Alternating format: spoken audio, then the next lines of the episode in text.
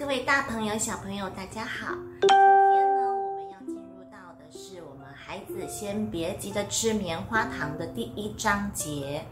在这一本书里头它总共分了除了我们上一周的呃上一次的这个前言之外呢它总共把这个生活里头我们可能会遇到的一些需要跟孩子沟通的部分它把它分成了七个七个项目，所以接下来的每一章就会是每一个项目。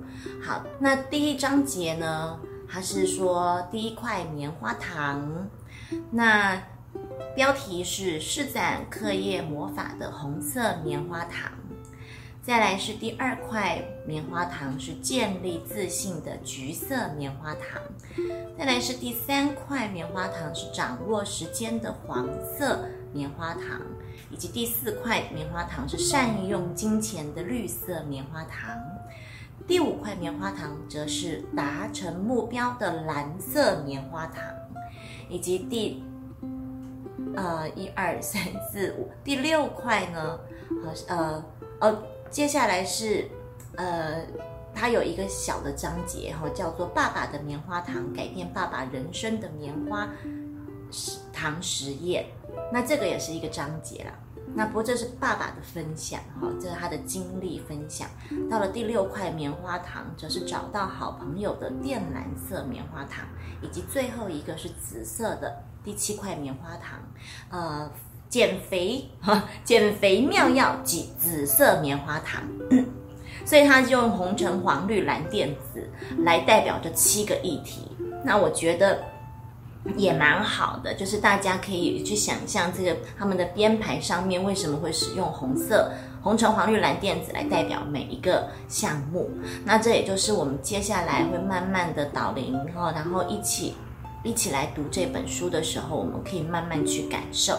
那今天呢，我们就进入到了我们的第一块棉花糖——红色施展课业魔法的红色棉花糖。嗯。大家都有吃过棉花糖，棉花糖其实真的是还蛮诱人的。然后它有很多的做法，那我们可以拿去早期是大家都是这样自己吃，然后小时候吃过之后都会有一种念念不忘的感觉，因为它的口感很特别。然后那个呃放到嘴嘴巴里面一日预热之后的这个融化之后的口感真的是蛮特别的。但但是因为它真的很甜，所以其实长大后的我们反而不常吃。可是呢，人就很多人喜欢棉花糖这个这个这个这个食品哈。那 几年前大家就开始流行把棉花糖烤来吃。那烤了，甚至现在变成所谓的牛轧糖方那个苏打饼，有没有？就是把两块苏打饼干，或者是其他的一些威化饼干，然后中间把这个加热的棉花糖把它相夹，那也是非常的可口啦哈。那但是就是糖嘛，都嘛是诱惑，其实不是我们身体所需要的。但是呢，你说这些非必要的，也并不是我们需要的东西。偶尔你吃吃，或是你拥有的时候，其实也是一种心理的满足。那只是我们如何去克制它，怎么样去面对我们，呃，怎么怎么去去去安排在生活当中这些点缀，就是一个呃一生都要去学习的部分。即便我们现在是长大成人了，我们都有各式各样的诱惑，各式各样的这些。不管是金钱哈，或者是我们对于这些购买欲，以及像他这边这边讲到的，还有我们的减肥，很多的女生，好，甚至现在的男性们，都会为了有一个好身材，然后会去做一些可能不见得是很健康的方式来伤害到自己。那因为不管，其实有时候做这些事情都是一个选择。那我们怎么？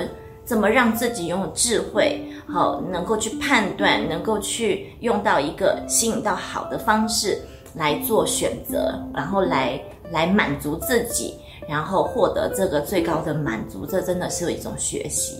好的，那今天就开始为大家来读施展课业魔法的红色棉花糖。棉花糖实验，星期六下午的一点二十分。乔纳森在自己家的门口把车停好，然后用吸尘器把待会儿两个小朋友要坐的后座清理干净。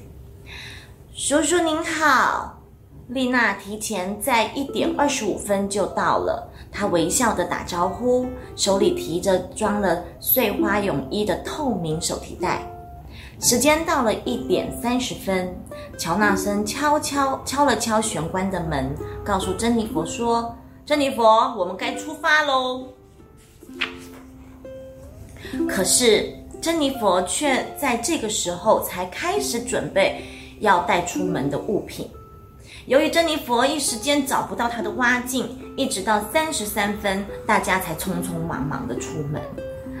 爸爸说：“虽然很不好意思这么说，但我还是得说，开车载你们去游泳也是有条件的哦。是什么条件啊？”坐在后座的珍妮佛睁大了眼睛，有些吃惊的问道。条件就是你们得在这个过程当中听我说故事，啊哈，没问题啦！我还以为是要我们帮忙你洗车之类的事情呢。呵呵静静的坐在一旁的丽娜带着微笑听着珍妮佛和爸爸的对话。今天爸爸就来说一下我小时候的事情吧。有时候要丽娜，呃，不是丽娜，是珍妮佛。这个时候他就说到了。有时候啊，我实在觉得很难想象你们大人竟然也有过童年耶，尤其是我们学校的校长啦。话一说完，珍妮跟这的丽娜跟珍妮佛就便相视而笑。爸爸说：“呵呵，要是没有童年就变成大人，那岂不是很可惜吗？当我还是只有四岁大的时候，我参加了一个实验。”那是个意义非常深远的棉花糖实验。棉花糖，你说的就是那可以吃的棉花糖吗？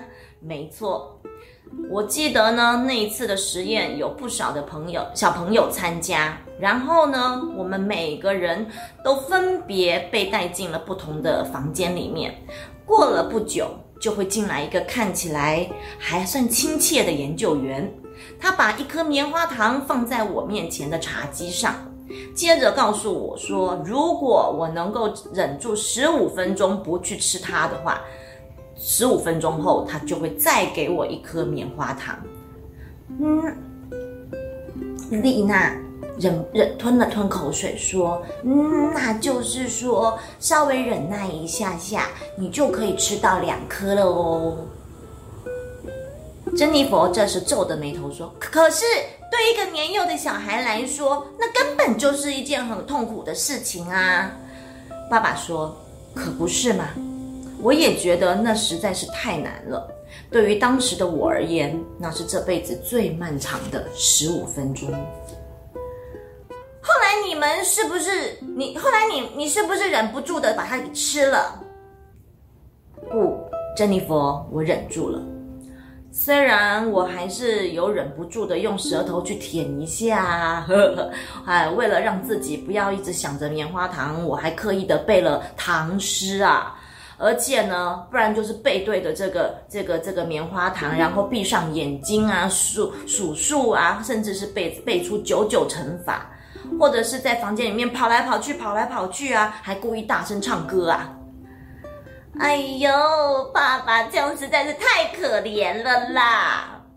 好不容易我撑过了十五分钟，那个研究员很开心的笑着给了我原先讲好的另外一颗棉花糖，并且告诉我说现在可以吃了。然后我就迫不及待的把两块棉花糖都放进我的嘴里，那个滋味啊，实在是不知道多么香甜呐！哎呦！害我也现在也好想吃棉花糖哦！看见珍妮佛好吃到都快要流口水的样子，丽娜用手肘撞了一下旁边的珍妮佛，然后噗嗤的笑了出来。不过呢，那个实验并没有就此结束哦。十年后，研究团队展开了第二次的调查。那是什么调查？我猜肯定很怪异的吧？珍妮佛用着好奇又充满着。好，呃，充满着好奇心且天真的眼神，等着爸爸继续说下去。丽娜也满心的期待着。当时参加棉花糖实验的小朋友大概有六百多人，十年之后呢，顺利得到联系的大概也只有两百人。研究团队寄了一封问卷调查表给顺利联络上的小朋友，请他们的家长代为评价关于自己小孩的才能以及优点等等。嗯，那么爷爷也给爸爸的评价有给爸爸评价吗？那爷爷的评价是什么呢？很可惜，因为我们搬了几次家，所以没能收到问卷。那是有关于十五分钟内能够成功忍住没吃棉花糖的小朋友，和等待不了十五分钟就吃掉棉花糖的小朋友两组人马的比较调查。结果怎么样呢？结果就是忍过十五分钟的那位那些小朋友长大后比较成功，学业成绩也比别人优秀，和同学之间的人际关系也相当的好。而且比别人更懂得情绪的管理，而那些没有忍忍耐到最后的小朋友，在这些方面的表现就没那么好了。这个实验最终证实的是，不容易受到诱惑、安于等待的小朋友，在各方面的表现都比较出色。哦，哦，所以爸爸你是属于比较优秀的那一类喽。能不能忍住十五分钟？哦，这两者之间的差异这么大，真是让我觉得不可思议耶。看似很简单，可是呢，很有趣的实验。珍妮佛，换作是你，你觉得你有办法忍住那十五分钟吗？我觉得我可能办不到诶。如果等待十五分钟就能够再得到一颗的话，我觉得我做得到啊！哎呦，我们别管那个什么棉花糖不棉花糖的事情了啦，爸爸，我好想吃棉花糖哦！珍妮佛，椅背上那个袋子，你把手伸进去看看吧。珍妮佛赶紧把手伸进了椅背上的袋子里，随即拿出了一包棉花糖。啊！有一点被压扁了耶，爸爸。呃，现在可以吃吗？叔叔，请问这个是要用来测试我们的吗？哈 哎呦，丽娜，放心吧。再说那个故事，我现在都告诉你们了，根本就不准吧？那是准备要好要给你们吃的，看是要带到游泳池考验其他同学，亦或是大家分着吃，随你们喽。天哪，我才不要嘞！那要等到十年之后，我才会知道这些结果。哦，我还是先我们自己吃，我们自己想办法吧，别测试了。到了游泳池门口，珍妮佛和丽娜下车，乔纳森答应在三点十五分回来接他们，于是就驾车离开了。两个小女孩看了看手上的那包棉花糖，丽娜对珍妮佛说：“珍妮佛。”先放在你的袋子里好了，我们晚一点再吃吧。如果我们现在先忍住不吃，说不定下次就可以得到两包哦。可是我爸又没有说，嗯，没有这样说啊。不过呢，我倒是觉得，听了我爸爸这样的分享。哦，我们要是现在就吃掉这这个棉花糖，我就觉得我输了。我们比不上别人，你说呢，李娜？两个人加快了脚步往更衣室走去，一面走一面互相讨论着。丽娜说：“不要急着吃掉眼前的棉花糖，好像要能够忍耐才能够成功。”你听丽娜到说到这里，珍妮弗的脑海里。突然间想到了巨星义卖会现场直播节目，难道那就是我眼前的棉花糖吗？丽娜，你有看这次的巨星义卖会现场直播节目吗？当然有啊。那那你没有你没有准备考试吗？那是在我们考试的前一天耶。有有有啊！我请我妈妈帮我先预录起来啊。那天考完试，我不是很急匆匆的回家，我十万火急的跑回家看呐。哦，那些明星真的很帅，对不对？特别是我喜欢的周星哲，虽然打扮的不怎么样，可是我觉得他还是很帅诶。他唱起歌来好迷人哦。录影，珍妮佛一听，整个人顿时泄了气，心想：哈，我怎么会没有想到呢？其其其其实考试那几天根本也没有人有空跟我聊巨星义卖会现场直播的节目，看了那个节目，我根本就来不及温习功课。可是丽娜却有足够的时间温习她的功课，还能轻轻松松的、没有压力的观赏她那个节目。那我不正是实验里面爸爸说的那种没有耐心又急着吃掉眼前棉花糖的孩子吗？嗯。女子更衣室里热闹极了，虽然知道大家正热切地讨论着巨星义卖现场的直播节目，珍妮佛却不想参与话题，所以很快的就把衣服给换好了，离开了更衣室。爸爸今天为什么突然要跟我提起棉花糖的实验呢？该不是想要给我什么样的启示吧？会不会是爸爸早就认为我是个耐性不够的孩子呢？棉花，嗯，珍妮佛想起手提袋里被压扁的棉花糖，忽然觉得心情好多了。成绩单终于揭晓了，当然，珍妮佛的成绩是惨不忍睹啊。她看着自己的成绩单，不停的猛叹气：“哎，真是的，真让人泄气耶。”要是这次我能够得到好成绩的话，我就可以理直气壮的要求爸爸给我买一个新的芭比娃娃屋呢。哼！然而，珍妮佛并不认为在爸爸们面面妈妈面前必须要低声下气。我知道我这次成绩是有一点退步啦，但是课业并不是生活的全部啊。我还有很多其他的长处，你们大可以不用替我操心。该不会你们希望我变成书呆子吧，爸爸妈妈？爸爸妈妈听到了这句话，大概是略有同感。两个人静静的没有说话。于是，珍妮佛见机行事，动作敏捷，快速回到二楼自己的房间里。妈妈拿起了珍妮佛的成绩单，仔细的看了一下，然后重重的叹了一口气，啊。再这样下去，我真担心珍妮佛会跟不上学校的课业耶。有没有可能他已经对念书失去了兴趣呢？爸爸，嗯，我看呢，我也用不着等到星期六了。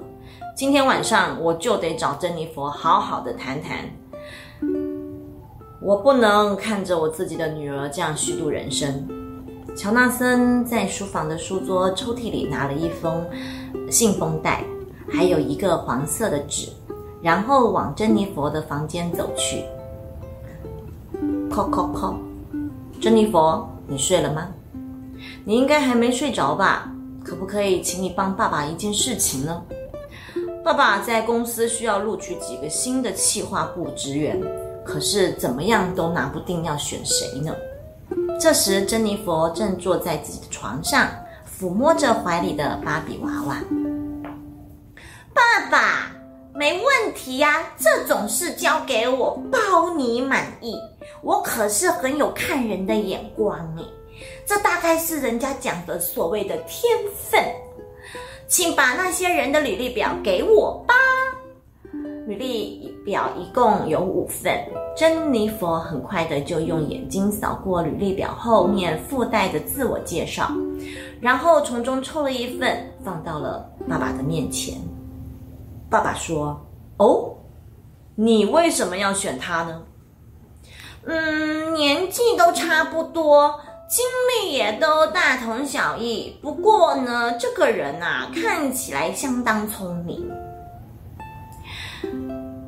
而且呢，他除了是这个一流大学毕业的，他念高中的时候还当过这个全校的学生会长。哎。”既然能够当上全校的学生会会长，那就表示他在同学之间有不错的人际关系，而且呢，还蛮懂得怎么跟人家社交哦，各方面看起来都相当不错。珍妮佛，你会不会觉得这个人会是个书呆子啊？我我说的是那种什么都不懂哦，只能够啃书的那种书呆子。一要想考上那一所大学，听说必须非常用功，一直要认真看书。哎，爸爸立马帮帮忙。就算是这样，总不能故意去挑选一个成绩很烂的人吧？既然是用功念书考上那种好学校的人，他就一定会是个勤奋的人呐。像他这样的人呐，一定就算是很想睡觉，也会拼命用功念书的。应该是很懂得如何有效的运用他的时间，很可能记性也非常强，大概就是对自己非常有自信哦。说不定他的朋友都像他一样聪明，也都在一流的公司上班。这么一来，一定比别人更容易接触到各方面的讯息，在工作上当然就会比较比别人更有利啊。哦，我看呐，我还是得请我们家珍妮佛到公司来担任董事长了。珍妮佛，等你大学毕业之后，我看你就到爸爸公司来上班喽。嗯。到时候我打算去到更棒的公司累积经验啦，爸爸。老实说呢，要想发挥我的梦想，爸爸，你的公司太小了啦。哦，这么说来，爸爸从今后要开始更努力的工作，想办法让我的公司跟规模不断成长哦。乔纳森先生把桌上的履历表收进了信封袋里。然后呢，把事先准备好的黄色纸张放在珍妮佛的面前，把你刚刚说的那些话替爸爸写下来啊！写什么？就是你刚才说的用功念书的人所拥有的优点啊！哦，那个啊，那你等我一下，立刻写给你。珍妮佛拿了一支笔，不假思索的写满了整张纸。首先，他写的第一点是，学业成绩好的人懂得自我管理，所以很可靠。第二点，为了考上一流的学校而用功读书的人，一定比任何人都还要有责任感。第三点，就读一流的好学校期间，一定受过比别人更高等的教育。第四点，在一流的学校所住所往来的同学，一定有很多值得。互相学习的长处，不管过了多久，或绝对获益良多。第五点，学业成绩不错的人，一定更容易就能学会其他事情。看着珍妮佛写下来的内容，爸爸又重新的问了一遍。这么说来，不会念书的人，他们的特色一定就和这些长处相反喽。这个嘛，哎呀，他们可能是运气不好啦，所以考得不好，也就没有能够进一流的学校啊。不过呢，也很有可能是他们虽然课业成绩不好，但是还是很齐然又有责任感。可可是光看这些履历表也看不出来嘛。珍妮佛对于稍早之前对爸爸和妈妈振振有词的态度，开始感到了一点点后悔。于是用撒娇的语气看，哎呦，爸爸，不要用这种试探性的方式为难我啦。其实我也懂嘛，哎，要是念书念得好，我将来长大了，在人生路上就能够受惠无穷啊。这次的考试考砸了，是我向你保证了，下次一定会好好温习我的功课，得到好成绩。我说的是真的。我们家珍妮佛啊，呵呵，能够自己领悟，那就是太好了。那么这次我们还是再来把它写一下。珍妮佛，如果把书念好，会有哪些好处？好吗？啊，刚才都已经念过一遍了。不，那是说的是别人。你把自己用功念书之后可能会得到的好处写下来，光用想的跟实际用笔抄一遍是不一样的。当然。真正的去做又是另一回事哦。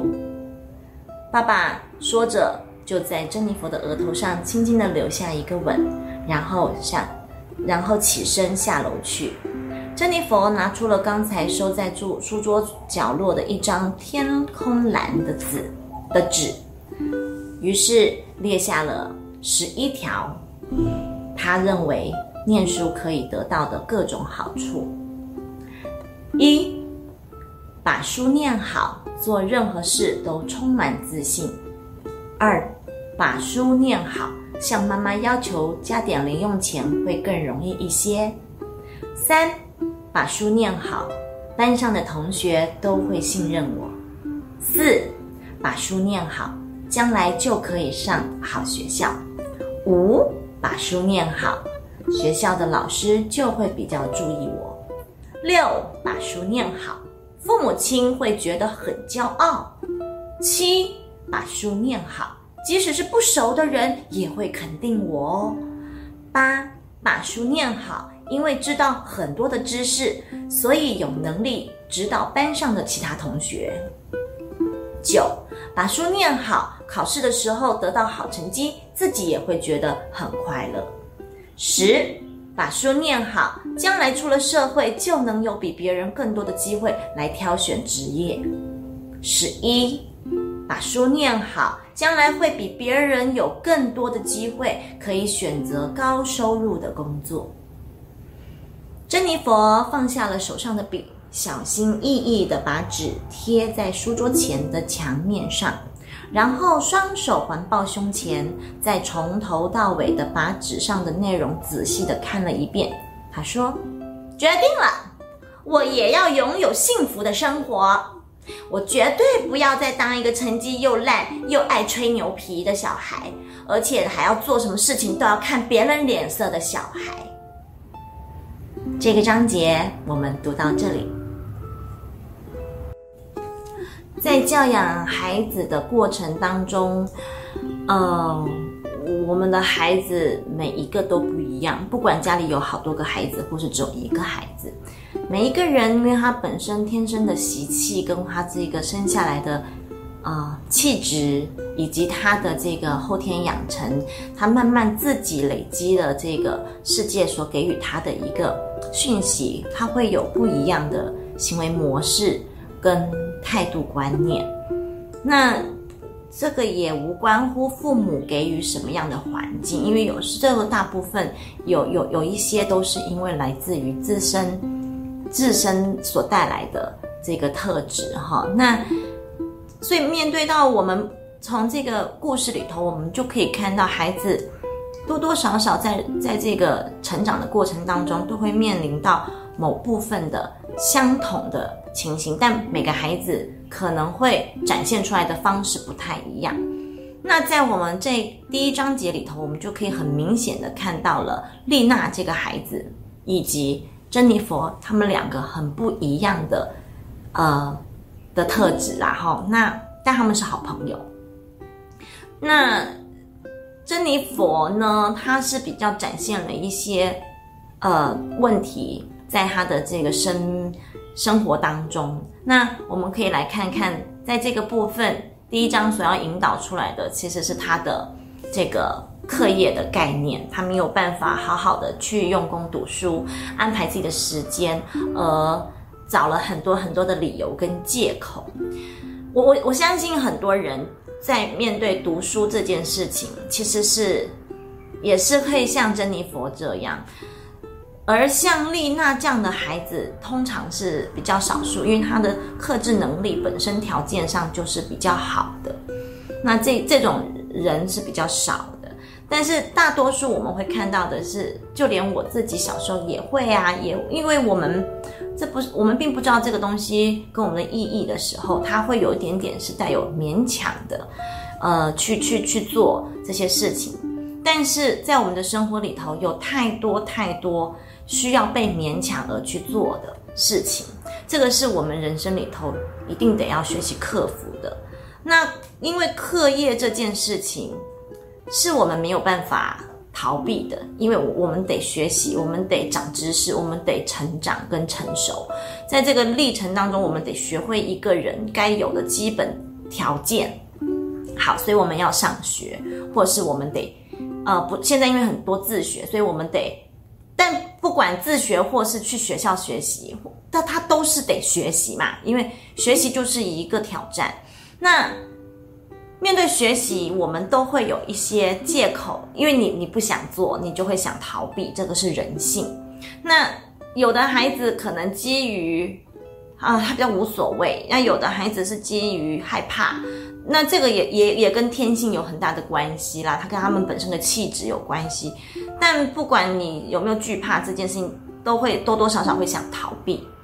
那找理由跟找借口，就是第一个很容易看到的孩子的问题。第二件事情就是时间上的掌握，我们能在第一章里头就可以看到。第三个就是，呃，比较容易自满。嗯，珍妮佛认为这个可以马上控制这个欲望是很容易的一件事。但实际上，他就是一个从他的平常行为里头来看，基本上他比较难于克服困难，哦，难于面对自己对欲望的一个操控。所以，其实他他已经面到第三个问题，就是他可能对自己的认识并不够清楚，然后为自己找很多很多的，嗯，正所谓的正向。这个他也可以从从另外一个方面，他很乐观，他很他很他很。